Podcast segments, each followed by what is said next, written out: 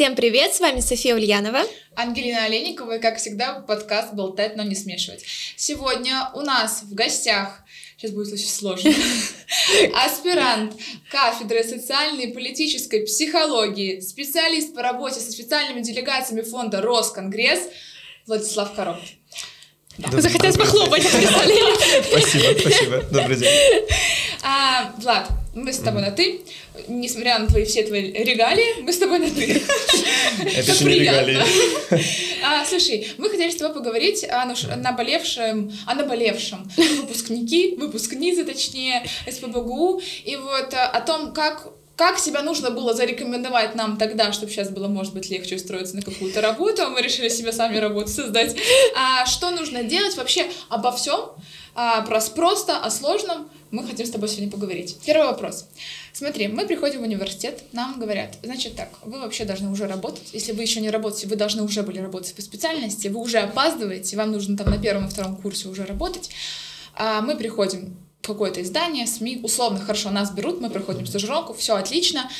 А, но если нас берут на работу, мы уже штатные сотрудники. Я понимаю, что это все условно, то есть журналистика там отличается от физфака и так далее. Но если я уже работаю, зачем тогда мне диплом, если меня уже взяли? Нужен ли он мне вообще?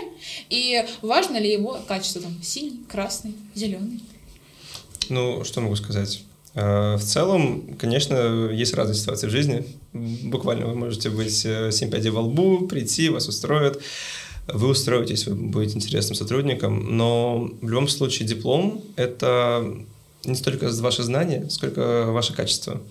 То есть за время, пока учился в БГУ, это были разные там бакалавриаты, магистратура, и уже теперь аспирантура, а, понимаю, что, возможно, я чего-то не знаю, то есть, возможно, я, пройдя какие-то предметы, я их благополучно забуду, ну, конечно, что-то останется, это в первую очередь, но в, в, прежде всего для меня, например, для рекрутера, когда я занимаюсь рекрут, рекрутментом персонала, э, высшее образование человека и как бы его уровень, прежде всего, показывает мне качество человека, что он, ну, в некотором смысле усидчивый, что в некотором смысле умеет работать с информацией, что он критично работает с информацией. Это, это критичность, она, наверное, самое важное качество у человека с высшим образованием.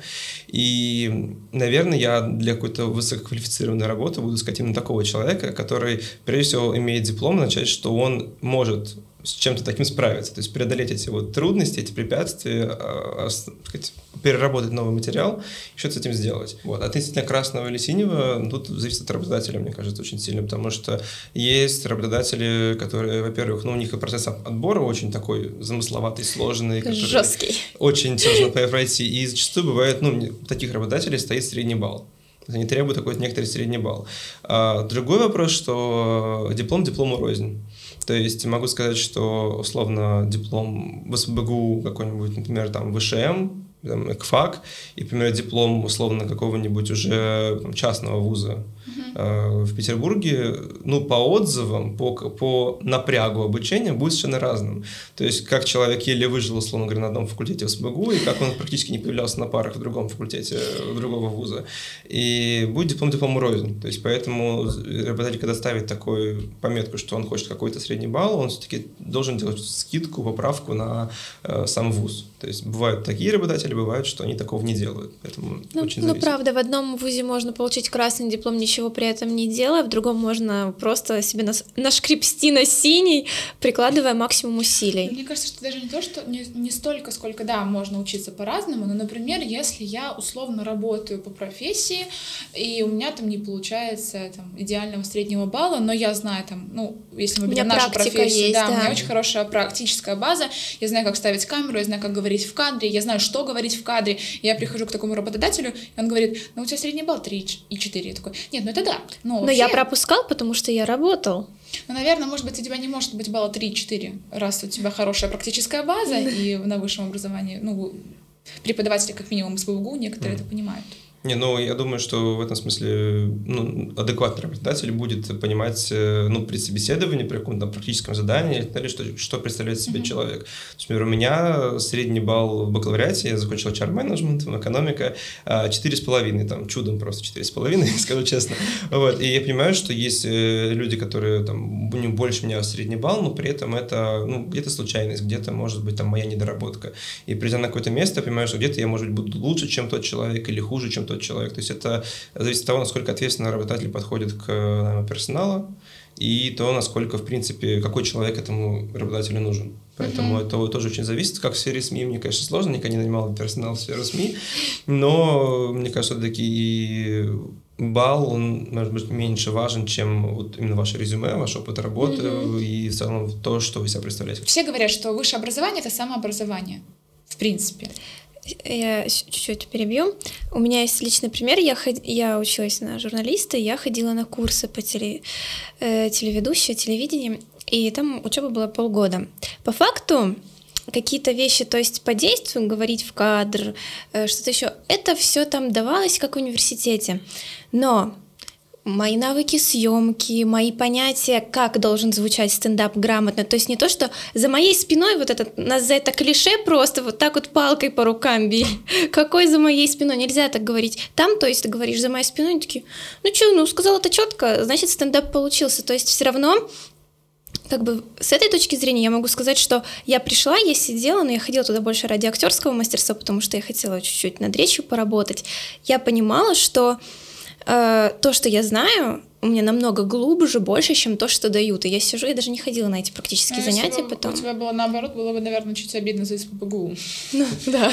Но все-таки стоит отмечать, что, например, такая структура репортажа. То есть я понимаю, что я просто какое-то время в бакалавриате баловался тем, что мы снимали, я видел такой некий канал факультета. Я понимаю, что, например, того, чем мне не хватало, может быть, то, что, например, есть там канал «Мост», э, медиацентр да, да, Конечно, да. может быть, там просмотров не так много, но, по крайней мере, то, что когда смотришь репортаж, его приятно, интересно смотреть, потому что есть структура, то есть там завлекает аудиторию, коммуницирует с аудиторией нужно, в смысле, вовремя переключает моменты того, что, чего не хватает, когда, например, мне этого не... Как бы я не старался сделать крутой, красивый контент, заинтересовать публику, все равно вот эта вот структура, которая э, очень причесывает твой материал, его нету. И оно как раз-таки, наверное, дается в образовании. То есть да. как преподнести, что там сделать, где какие уловки есть, потому что это всегда чувствуется, когда, ну, как, со стороны обывателя. Да, но мне в голове всегда было, что ты можешь этому научиться сам. Гипотетически, да. Ты, может быть, тебя каким-то чудом возьмут на работу, там ты найдешь своего наставника, который тебе расскажет, как это делать, как правильно, как неправильно, ты будешь набивать собственные шишки. Но если ты приходишь в университет, тебе как бы эту всю информацию и опыт вот так вот преподносит и говорит, вот, вот так надо. Потому что это вековой опыт. Вот мы так все делали, вот так мы шишки набили, вот так лучше делать. Ты такой, а, классно, и набиваешь шишки в другом, в другой специальности, в других э, каких-то сторонах, но вот эту базу у тебя, она уже есть, она сформирована. Да, там опыт классический, я помню, мы часто еще такие, да что нас учат этой классической журналистике, она же уже, ну там, не знаю, интернет, YouTube. Потом ты понимаешь, что на знания, на базе вот этого классики ты потом, ну, наращиваешь что-то новое, уже будет что-то интересное. Да, да, да. Ориентируешься внутри ситуации именно с точки зрения того, как, э, как тебя учили, и ты уже подстраиваешь это да, под, под жизнь. Да, то есть это на, намного грамотнее смотрится, воспринимается. Хорошо. Мы разобрали, что э, красный диплом, синий диплом, зеленый, оранжевый это все от э, работодателя, от конкретного специалиста, и самое главное, это от университета зависит. Хорошо. Ты у нас аспирант. Мы Софии бакалавры. И все. И на этом все. Хотели спросить тебя. Ну да. Через годик. А, хотели спросить, насколько это важно? Вот некоторые выпускаются, конечно, нам на выпускном говорили, вы незаконченные, а, как это говорят, да? Бакалавр, незаконченное выше. Магистр — это уже что законченное. Насколько это... Что, все так у нас плохо? При трудоустройстве. Нет, ну просто я как раз с этим часто сталкиваюсь, с, этим, с этой фразой. В основном она идет от старшего поколения, особенно мамы, папы, бабушки, дедушки и так далее. И, во-первых, откуда это растет? То есть раньше, понятное дело, был специалитет, э, который 5 лет, и вот вроде как ты полный специалист выходишь, а, но стоит отметить, что учились в школе раньше 10 лет, а не 11. И идея того, что в школе сейчас учат 11 лет, она изначально была какой? Не просто увеличить годы в школе, а сделать как бы 10 лет школы. И 11 год ты получаешь какую-то профессию. То есть ты какому-то базовой профессии учишься, там, не знаю, там, швея, маляра, что ну, что-нибудь такое, за 11 класс. И потом уже идешь в университет, имея уже какую-то профессию, которая тебе позволит, пока ты учишься, подрабатывать, получать деньги. Ну, в теории работает так.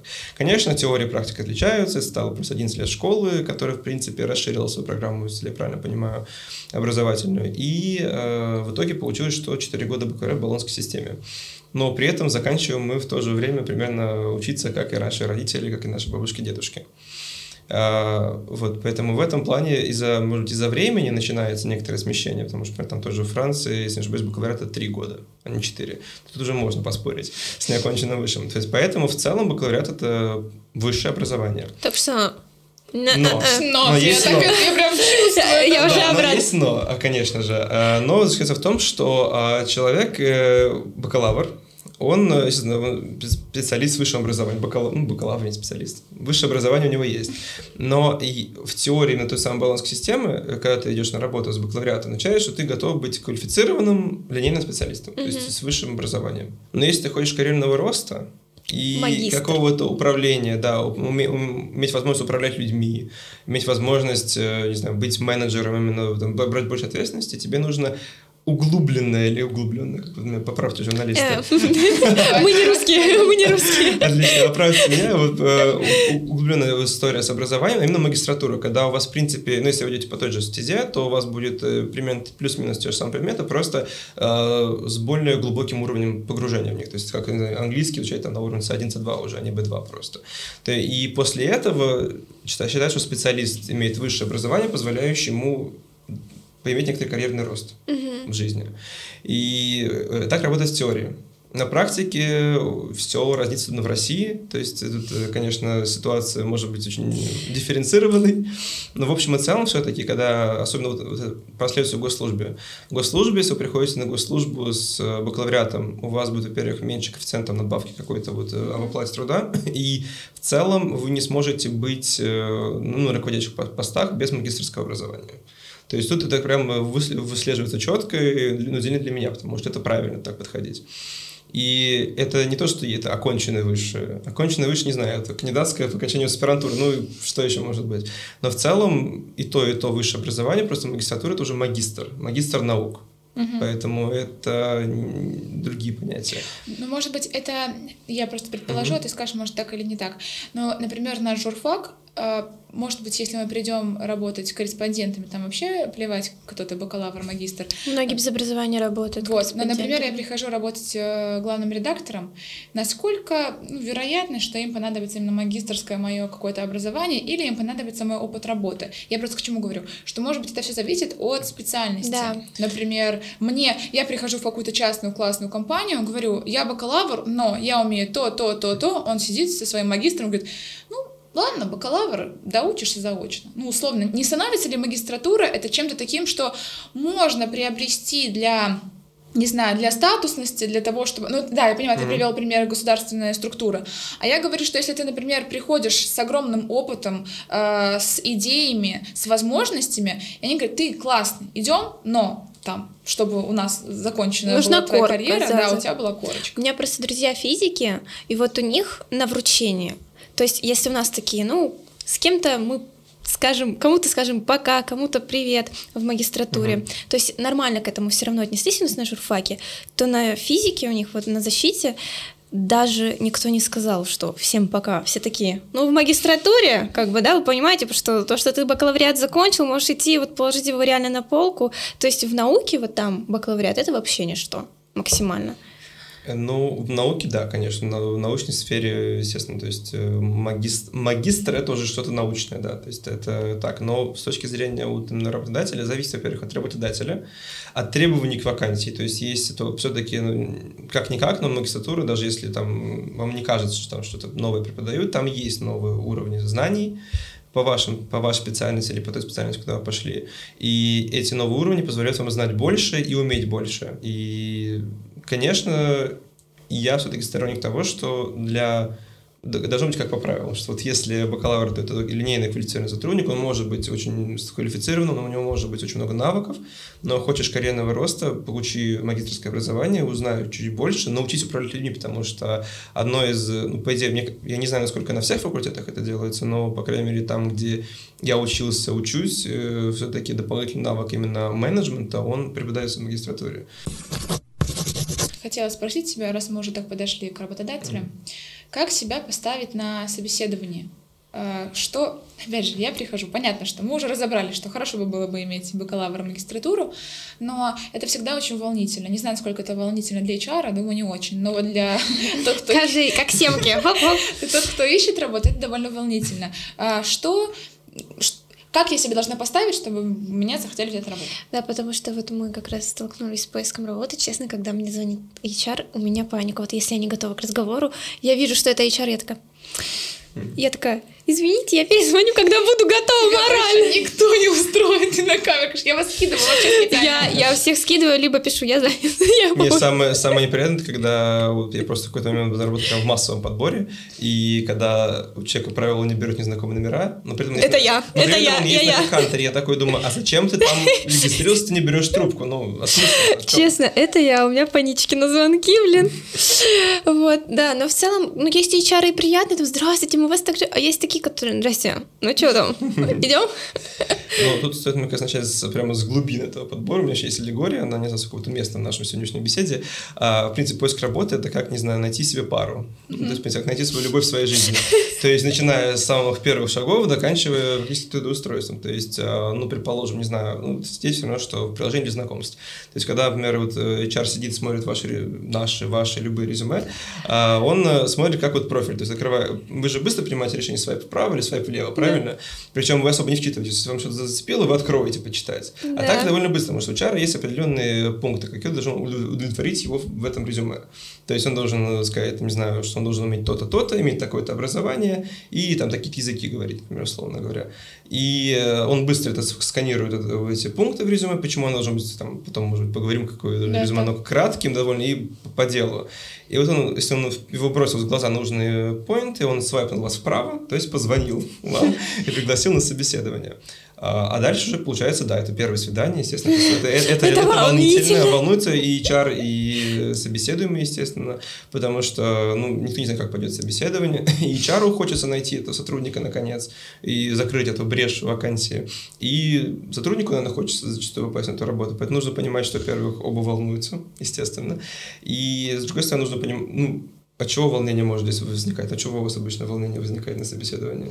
Наверное, страх вопросов. Ну, то есть, сейчас я приду, мне начнут задавать вопросы, я, я не волнуюсь. Они я, подумают, что да, я не специалист. Я глупый какой-нибудь идиот, а я не идиот, я просто переволновался. Да. То есть задания, которые практически какие-то Да, какие-то практические, ну да, скорее mm. практические задания, потому что вопросы зачастую такие довольно базовые, как зовут, сколько лет, э, где учился. Mm. Да, но какие-то задания, что не подойдешь, наверное, вот эти Мне вот не нравится вопрос, вопрос, на какую зарплату вы рассчитываете. Я когда-то, ну, типа, там что-то пыталась на каком-то там втором курсе, и я вообще ребенок. Вы понимаете, я ребенок, я никогда в жизни не работала. То есть для меня вообще получать деньги за работу это трэш. Я прихожу, ну, мне говорят, э, ну, так, мне там, условно говоря, по, знали про меня, там, позвали, не хочешь попробовать? Такая, ну, типа, можем попробовать. Прихожу, и вот сидит HR, а, ну, мы с ней как с подружкой так общались, она ты мне очень там этот нравишься, ля-ля, давай попробуем. Я такая, ну, какую зарплату рассчитываешь? Я такая, ну, ну а сколько вы 4, мне 5, можете 10, э, дать? Как, кстати, сколько я как бы заслуживаю? То есть это потом же со временем, когда ты начал где-то сотрудничать, э, как-то сам своим делом каким-то зарабатывать, ты понимаешь, что ну деньги за оплату труда это нормально, а тогда я такая, Зарплату мне будете платить? Мне очень нравится, мне нравится вопрос, но правда, что он важный, когда говорят, а почему вы должны у нас работать? Да. Почему вы хотите у нас работать? Только потому что я хочу не умереть с голода. Деньги нужны, и у вас прикольно вроде как. Ну, это тоже зависит, ну, по поводу, кстати, вопроса сначала начну о том, что, ну, кто называется цены первый на рынке, то это проигрывает, естественно, но, а, с другой стороны, если уже комфортно в беседе с человеком, можно спросить, а какая у вас средняя зарплата по компании, как бы я говорю, хочу получать примерно примерно столько, сколько получают коллеги с таким же уровнем знаний и так далее. Кстати, хорошо, ты почему до этого не додумалась? Сказать, ну, сколько в среднем у вас коллеги с таким же... Потому тебя загасила бы на третьем вопросе. Есть, ну, конечно, там могут и там прибрать, и там прибрать. Скорее всего, вам парируют опять что-нибудь, скажешь, все-таки мы хотим знать. Ну, опять-таки, нас лично учили, что когда мы идем на какую-то собеседование, вакансию, ну, надо посмотреть примерно среднее по рынку. То есть, ну, по HeadHunter ставите такую вакансию, например, и смотрите, сколько в среднем предлагается. То есть, чтобы вы держите это в голове, но до последнего не называете. То есть как вариант. А по поводу, почему работает, ну, мне кажется, это, ну, искренность на собеседовании тоже важна. То есть, конечно, мы где-то приукрашиваем, это же первое задание, да, мы приукрашиваем себя, потом уже раскроется правда. А в этом смысле все-таки, когда смотрите, вы тоже, когда смотрите вакансии, вы смотрите на какие-то поинты, там, не знаю, компания, там, местоположение. Вот, конечно, ЗП, ЗП, ЗП, да. конечно, есть в этом списке, но согласитесь, что одной ЗП тут будет мало. Если какой-нибудь там будет, там, не знаю, о лепесток СМИ какой-нибудь, и там, не знаю, Первый канал России, там, если будет зарплата у того 100, у того 60, то, наверное, выберите в Первый канал. России. Потому что да, пойти потом можно. Вот, потому если какие-то пункты, которые вас интересуют помимо денег, могут быть, конечно, непри- неприлично говорить на первом собеседовании о деньгах, но это стоит иметь, иметь- иметь, э, в голове, когда ты об этом думаешь. Извините, я представляю, сколько вы хотите. А я о таких вещах на первом встрече не говорю. Не, ну это, конечно, говорится, безусловно, потому что спросить э, после собеседования HR, а какие условия работы, потому что у вас вообще, по должны дать вам время, когда вы можете задать свои вопросы, и вы должны задать вопросы. Вот, кстати, про вопросы. Я Да. хотела, тебе, э, хотела тебе задать вопрос про вопрос. А, э, Они нам задают вопросы, у нас прям интервью, монолог скорее. А, Хорошо, а потом мы. По сути, я как бы слышала, что они ждут от нас каких-то вопросов, и если ты их не задаешь, ну, как будто бы странно. Минус тебе. Да, как будто бы минус. Ты сейчас скажешь так или не так. И если это так, то что я должен... За...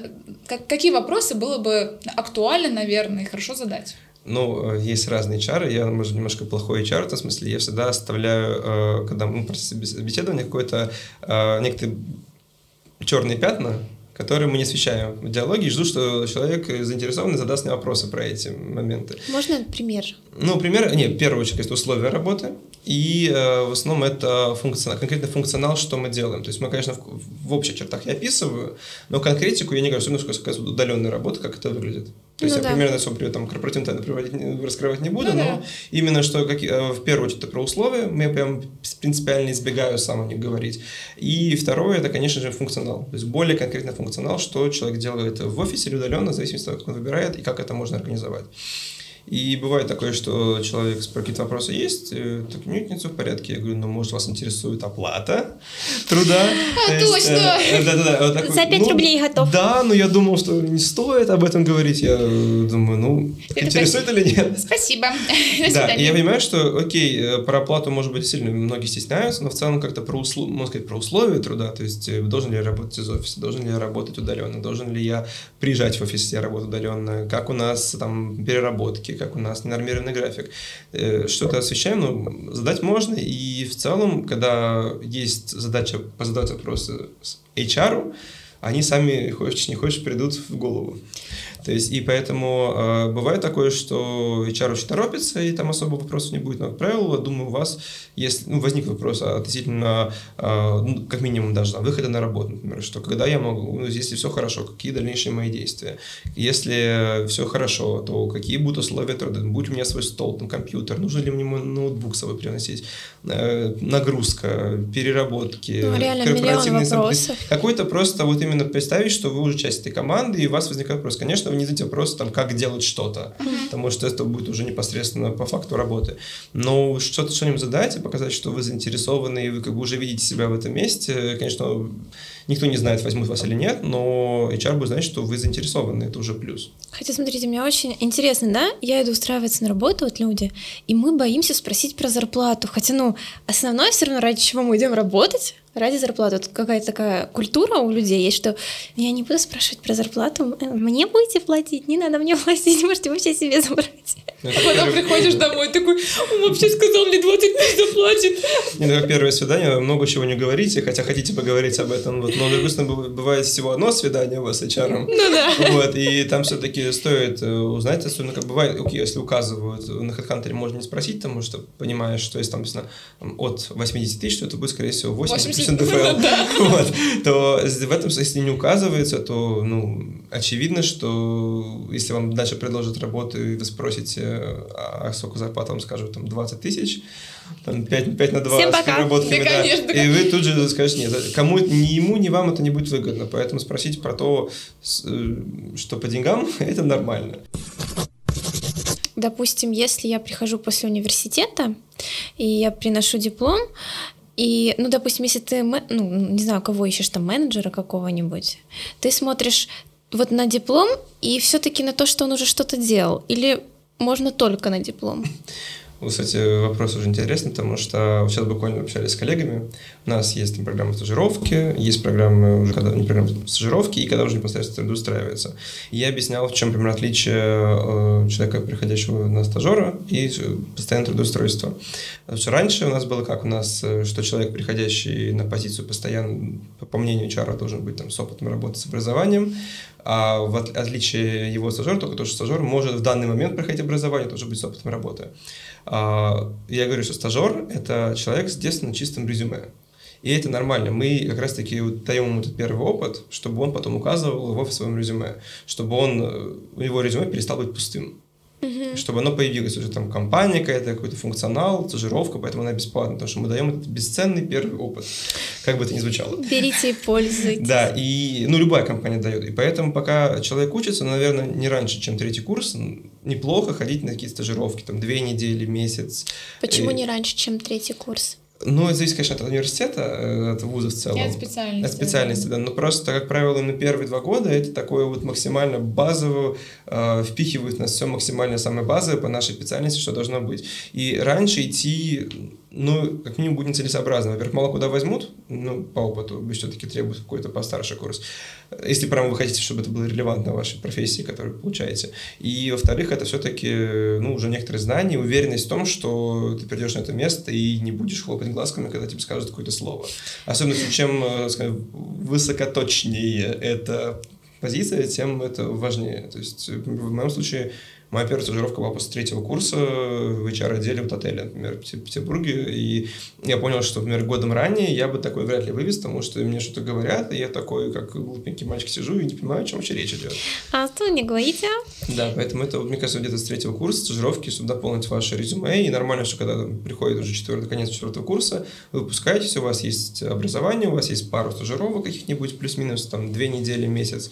И вуаля, вы уже более-менее интересны работодателю, может быть, не самому значимому, понятно, требуется опыт работы, может, постоянный, но уже какому-то большему количеству работодателей это интересно. Тоже вопрос стажировок, потому что у нас многие почему-то вот, да, я хочу сразу зарабатывать деньги, а стажировки, они не всегда оплачиваемые. То есть, ну, мне кажется, тут важно понимать, что нужно сначала вложить что-то, да, то есть, ну, силы свои бесплатно, без ничего, чтобы получить опыт, и потом уже за этот опыт можно было брать э, как бы сумму. Ну да, особенно когда у родителей есть на чем тебя содержать, то, наверное, ты можешь так позволить себе не проходить бесплатные стажировки или проходить, наоборот, проходить бесплатные стажировки, э, как-то чему-то учиться. Просто это очень часто шутка была, что ты должен найти работу, но чтобы найти работу, ты должен, а, у, у тебя должен опыт, опыт работы, но ты ищешь работу, чтобы найти опыт работы, и, короче, это такая закольцованная Ну, поэтому есть стажировки, штука. которые позволяют это а, да. приобрести. Как вот на нашем опыте с Ангелиной, да, там э, где-то вот преподаватели подсказывали, куда можно опыт пойти получить, где-то ты сам его находил, просился в какие-то бесплатные вещи, где-то там ты просто брал интервью, и тебе предложили что-то сделать, ты такой, давайте возьмусь. Или вот мы с Ангелиной тоже просто снимали для учебы, и нам предложили или хотите там за там, какую-то небольшую сумму поснимать нам. Мизерную, да. да. Почти бесплатно. Давай не будем так. Что ты, блин, ну все считают, что мы зарабатывали нормально. Вот, э, снимать видео, там какие-то отчеты, какие-то видео делать. То есть ты это все пробуешь, и потом ты приходишь, действительно, я это делал, но у меня опыт, у меня колоссальный ну, опыт. Вопрос, прости, что перебью, про то, насколько, если у тебя нет опыта работы, Насколько реально после учебы, ну хотя бы после бакалавра, давай так, потому что к четвертому курсу, может, у кого-то приходит понимание mm-hmm. того, что, ага, надо было вообще-то стажироваться, где-то что-то практику проходить. Вот. Насколько реально устроиться на работу без опыта работы с дипломом бакалавра? Опять же, все зависит от э, работодателя. Безусловно, от работодателя, от вакансии, от э, специфики работы в целом. То есть э, на мой взгляд, в таких случаях, во-первых, все равно предполагается какая-то стажировка. То есть, если вы, вы получили диплом, у вас девственно чистое резюме, вообще просто без всего, то есть, прям, что вы только учились, а, все равно есть возможность вас, ну, окей, пожить еще какое-то время без оплаты труда, ну, пройти какую-нибудь стажировку uh-huh. и после этого искать уже работу с какой-то стажировкой. Либо зачастую компании предлагают вам э, там, стажировку у них, и по итогу стажировки возможно трудоустройство. Uh-huh. То есть, как вариант. Если это надо искать. То есть, искать надо, ну, конечно, чем наполненней резюме, тем больше шансов. Смотри, а мне задают вопрос такой. А сколько вы планируете у нас проработать? Это самый был стрёмный вопрос, потому что, честно, ну, не знаю, у меня там программа своя. Но вообще, хорошо, я прихожу, понятно, что я хочу устроиться, я головой понимаю, что я должна что-то сказать такое, чтобы меня взяли. Но если, ну, или, например, твои планы на ближайшие пять лет, тоже вопрос такой. Работать у вас пять лет. Кем вы себя видите через Да, лет? да, через пять лет ты такой, я не знаю, что буду кушать завтра. Ты что такие вопросы задаешь? Понятно, для чего они это задают. Понятно, что у тебя должен быть образ какой-то в голове. Но это вот максимально сложный вопрос. Есть ли, ну, опять же, наверное, шаблон — это не то, что требует этот ответ. Ну, в этом случае я обычно говорю максимально обтекаемо, что я планирую развиваться в этой сфере, то есть я, у меня такое-то образование, я Расти. работал там-то, и я хотел бы вот именно вот в этой сфере, например, если я прихожу в какой-нибудь ивент-менеджмент, я говорю, хочу в сфере ивент-менеджмента, как, как, как э, какой-то, руко- иметь какой-то карьерный рост, развиваться, и как никто не знает, что будет через 5 лет, через 10 лет, но именно с точки зрения вектора моего развития я планирую вот так вот. То есть, ну, на мой взгляд, конечно, это не ответ на вопрос, но при этом и... А что я могу ответить? Я не знаю, может быть, мне завтра позвонит Билл Гейтс, скажет, «При- приезжай ко мне устраиваться. Я работу». такая, всем пока. Да, да, да, то есть никто не знает, что произойдет завтра, и когда этот вопрос задается, то есть, ну, как за- какой вопрос, такой ответ. Ну, то есть этот вопрос задается для чего? Для того, чтобы посмотреть, что какие у меня цели, задачи, есть ли у меня вообще какие-то перспективы в голове, или для чего? Или просто как обтекаемо я смогу на него ответить? Ну, в этом случае могу только привести примеры из практики. То есть, именно когда мы берем к нам вот в Росконгресс э, сотрудников новых, а зачастую это выпускники ФМО, то есть международные международные отношения и там ну, наша МГИМО, назовем, Петербургская или там другие вузы. И когда человек приходит к нам, понятно, это релевантный ему опыт работы, но мне интересно вот в целом, вот, что будет человек хочет дальше. То есть, хочет ли он перейти дальше, там, переехать в Москву, устроиться в МИД, там, не знаю, работать, или он хочет, ну, не то, что прям хочет, то есть, какие у него планы. планы, Там, э, развиваться именно с точки зрения дипломатии, или все-таки уйти в ивент-менеджмент. То есть, зачем ты пришел сюда? Хорошо, а если он говорит, что я планирую поехать в МИД, я там хочу э, там Поработать у задержаться. вас опыта набраться Да. и в Москву смотаться. Это хороший ответ, ну, если правдивый. Или, например, я там рассматриваю у вас как получение опыта, а потом я хочу уехать в Москву. Или лучше не говорить, а говорить обтекаемо, то есть и говорить, что вы мой пока И да, я хочу у вас развиваться. Прошу прощения. То есть как бы ты воспринял э, вопрос? Ответ, Такое бывает, что человек говорит, что у него, в принципе, ограничен какой-то вот его лимит времени, ну, что он какие-то планы имеет там, на будущее, там, не знаю, переехать за границу или прочее. Если этот человек устраивает нас по вакансии, если человеку своими навыками и том, как он презентует себя, все окей, Почему бы не взять? Потому что, понятное дело, мало какие сейчас позиции мы смотрим с э, расчетом на, расчетом на то, что человек работает до пенсии у нас. Естественно, мы предполагаем, как бы... И мы- особо вам мы, хочется мы, платить. конечно, ищем, в любом случае, конечно, мы, каждый из нас ищет работу, которую мы проработаем там до старости, как наши родители зачастую работают там всю жизнь на одной, на одной вакансии, назовем так. И там карьерный рост, и там какие-то перспективы, гарантии в жизни, особенно с точки зрения семьи и прочее. Но все равно понятное дело, что сейчас, когда приходят там 20 плюс люди, там, то есть, э, и на какую-то позицию, предполагающую некоторую ротацию кадров, конечно, понимаю, что рано или поздно человек уйдет. И я рано или поздно, скорее всего, тоже с этой позиции уйду, потому что, понятное дело, что тут, ну, все знают, когда эта вакансия прям навсегда. Такая любовь на всю, на всю жизнь, да, до гроба. На первом. Ну свидании. да, ты же да, все да. равно в профессии где-то дох- доходишь до этого роста и понимаешь, что ну дальше уже Вот, все, да, потолок, есть хочется и- больше. И поэтому, когда человек, в принципе, говорит откровенно, зависит от, ситуации. То есть, опять-таки, все зависит, как вы понимаете. Вот, то есть, и э, когда он говорит, что я там, через полгода уеду, полгода маловато, окей, не спорю. Там. Но если он говорит, что я планирую, в принципе, да, развиваться дальше, как-то, может быть, найти себя уже в дипломатии, не знаю, попробовать там устроиться в МИД, ну почему нет? Мы понимаем, что, конечно, это где-то неэтично, условно говоря. То есть на, на свидании говорит о том, что я планирую тебя уйти через полгода. Но, с другой стороны, если это у вас какое-то такое, что-то вы ищете мимолетное, то почему нет? Интрижка. Да, легкая интрижка на полгода. То есть, э, да, я все время провожу аналогию именно, потому что она наглядно объясняет людям э, вот эти вот взаимоотношения работодателя и соискателя. Кстати, да, потому что ты, во-первых, чуть успокоил, что это не экзамен, это свидание. И когда ты идешь на свидание, это чуть-чуть приятнее. А я прихожу на собеседование, у меня, естественно, есть резюме. Но мы говорим, что делать, когда ты приходишь на собеседование, да? Очень часто бывает, что ты откликнулся, думаешь, сейчас мне позвонят, и тебе говорят, нет, мы не будем тебе звонить. Мгм. Какие ошибки, значит, я допустил в резюме, что мне не позвонили? Например, топ-5 самых там распространенных. Я бы сказал не в этом сказал просто, что вообще идеально делать. Ну, как Ну я да. обычно делал. Ну, как- не то, что я делал, как я хочу, чтобы человек, может быть, сделал, чтобы мне понравится как HR, или что я пытаюсь сделать, чтобы понравиться HR. Вот вы, например, нашли какую-нибудь вакансию, она вам понравилась. Это будет долго, муторно, но что, что мы делаем? Мы берем, например, HeadHunter, окей, открыли вакансию и, значит, дублируем свое резюме и пере- переписываем его. Вот требуется у вас, там, не знаю, в в резюме там проектной деятельность где-нибудь, там, не знаю, а, там навыки презентации, что-нибудь, какое-нибудь образование соответствующее. Вот вы в свое резюме указываете, что вот вы там, не знаю, у вас был так, в опыте работы проект такой-то вы делали, прям вы вы скорее всего, можно выжать из-за учебную деятельность какие-нибудь такие там проекты или какие-нибудь навыки, которые у вас точно есть. Э, вы Выжимаете это, это все ровно по списку прям идете, там обычно по поинтам прям пишется, что вам нужно иметь в как кандидату на вакансию, и вы прям делаете эту свою резюмешку прямо вот под копирку, что только вас там спрашивают, а вы отвечаете, что у вас это все есть. То есть максимально выжимаете, и все, что вот в вашем Это я пишу есть. в резюме то, что от меня Вот прям видеть. ровно по, по шаблону вакансии. То есть вот шаблон вакансии есть, там может быть А, Б, С, Д. Мгм. И вы вот ровно отвечая на это А, Б, С, Д, вы из своего опыта это вычленяете. В описании, в опыте работы, в образовании. И вот этим э, под- подогнанным под вакансию резюме откликаетесь. И таким образом, когда рекрутер первый раз ваше резюме увидит, он такой, о, ну совпадает, зовем, дальше посмотрим. То есть, конечно, это он просто, он посканировал, ему понравилось, он отмел, берем. Но есть еще какие-то приколы? Ну, в целом, это, наверное, релевантность, что было бы релевантно в той Мгм. вакансии, в которой вы идете, не перегруженность, достаточная достоверность, то есть там же есть описание вакансии. У нас бывает э, такое, когда распечатываешь, особенно из HeadHunter резюме, это- именно там это бывает Мгм. обычно.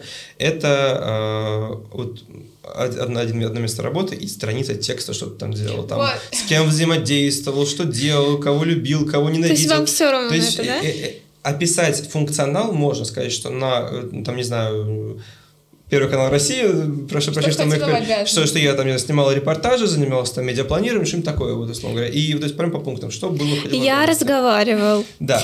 с тем-то, тем-то на вот такую тему. Я ему спросил, а вот это, а он мне такой, а вот это. Как ты забыл микрофон, камеру потерял? Ну, да, не важно. Плюс это, если говорить HeadHunter. Если вы отправляете резюме собственноручно, во-первых, оно должно быть, ну, аккуратненьким, то есть красивеньким. То есть оно должно быть, первое правило, это one page, прямо так называется. Это надо должно уместиться все на одной странице, не с двух сторон, а с одной стороны. Потому что когда человек печатает, во-первых, много резюме, вторая страница может потеряться, вторая страница может просто не напечататься. И все, что у вас увидит, первую страницу. Плюс у, у рекрутера нет столько времени Что читать, печатать да. 33 Ну, твои или, в принципе, страницы. читать все, что там у вас написано. Должно быть по пунктам. То есть, говоря, там, вот, не знаю, можно фотку, можно без фотки, какой-то там навыки, языки, например, не знаю, контактные данные, обязательно контактные данные. Я как-то читал резюме, которое было, э, ну, оно было нормально составлено, но контактов не было вообще ни почты, ни телефона. Я говорю, ну, молодец, девочка, очень интересно было почитать. Мы тебя ждем.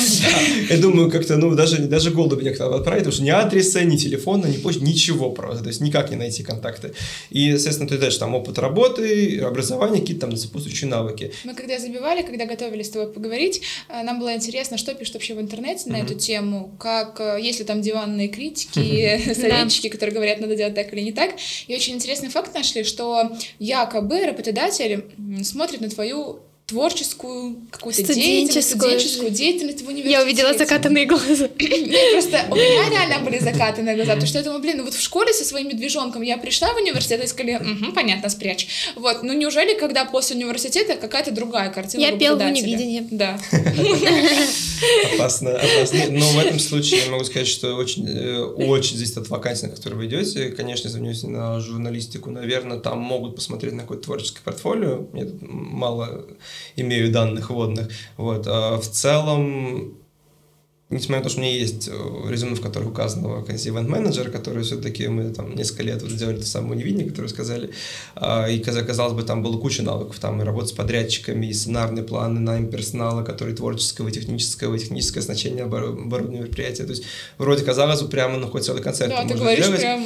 Э, да, но Надо при взять этом... его на работу, Да, да? но при этом, конечно, когда пишешь, что там менеджмент, менеджмент там, соцсовет факультета, соцсовет университета, э, мне кажется, все-таки все-таки это в меньшей степени интересует, mm-hmm. все-таки хочется, чтобы было более серьезно как-то вот, но я уверен, что кто-то смотрит, то есть ну, зависит да, от запроса, то есть э, что... Уровня, этом, наверное, да, организации даже. В этом смысле больше эта студенческая активность может быть для самоопределения кандидата, то есть понять, что чего ты хочешь, чего не хочешь в жизни.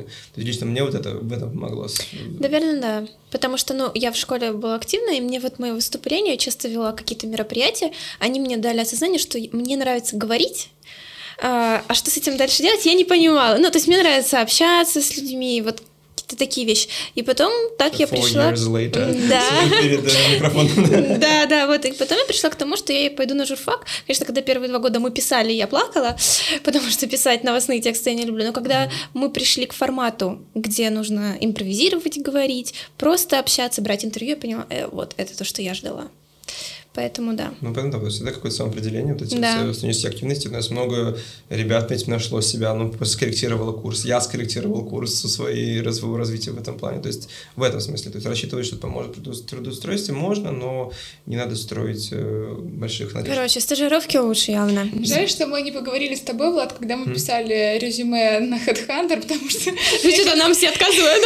Еще не вечер, что Теперь надо приходить домой это все переписывать. Но, в принципе, мы, мне кажется, кажется, подняли такие хорошие темы по поводу резюме, как себя поставить. Оказывается, что это не экзамен, оказывается, это свидание, а на свидание... А на свидание всегда приятно ходить. Очень приятно ходить. Даже а... неудачных свиданиях приятно вспоминать. Ну, не от всех. Ну, да, есть кринжовые свидания, как весело вспомнить. Ну вот, да, да. Это опыт всегда, жизненный опыт. А это был подкаст «Болтать, но не смешивать». Ходите на собеседование, не бойтесь э, первых свиданий. С вами был Владислав Коробкин, Ангелина Олейникова. София Ульянова. Всем пока-пока.